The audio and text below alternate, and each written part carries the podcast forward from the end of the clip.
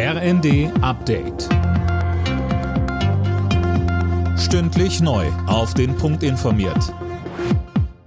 Ich bin Dirk Jostes. Guten Morgen. Auch im Europäischen Parlament selbst haben Ermittler jetzt Büros durchsucht. Die Aktion steht im Zusammenhang mit dem Korruptionsskandal.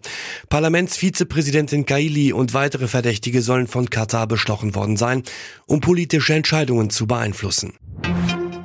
Bei der großen Reichsbürger-Razzia am vergangenen Mittwoch sind offenbar mehr Waffen gefunden worden als bisher bekannt. Dennis Braun, welche Zahl wurde da denn jetzt genannt? Also im Innenausschuss des Bundestags war jetzt die Rede von gut 90 beschlagnahmten Waffen. Das berichtet die Welt. Demnach hat die Polizei etwa mehrere Pistolen und Gewehre sichergestellt, sowie auch Messer und beispielsweise Armbrüste. Zudem ist inzwischen bekannt, dass die Reichsbürgergruppe auch Säuberung auf kommunaler Ebene geplant hatte. Ziel dieser wären etwa auch Bürgermeister gewesen, heißt es weiter.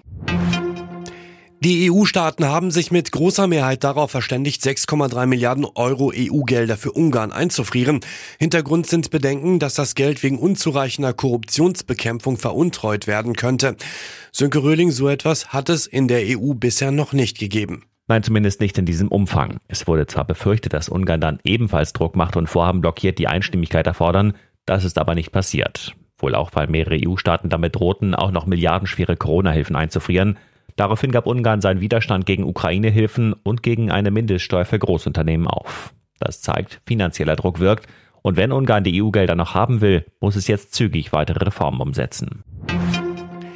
Mit dem Weltkriegsdrama im Westen nichts Neues tritt Deutschland bei den Golden Globes an. Die Produktion ist als bester nicht englischsprachiger Film nominiert worden.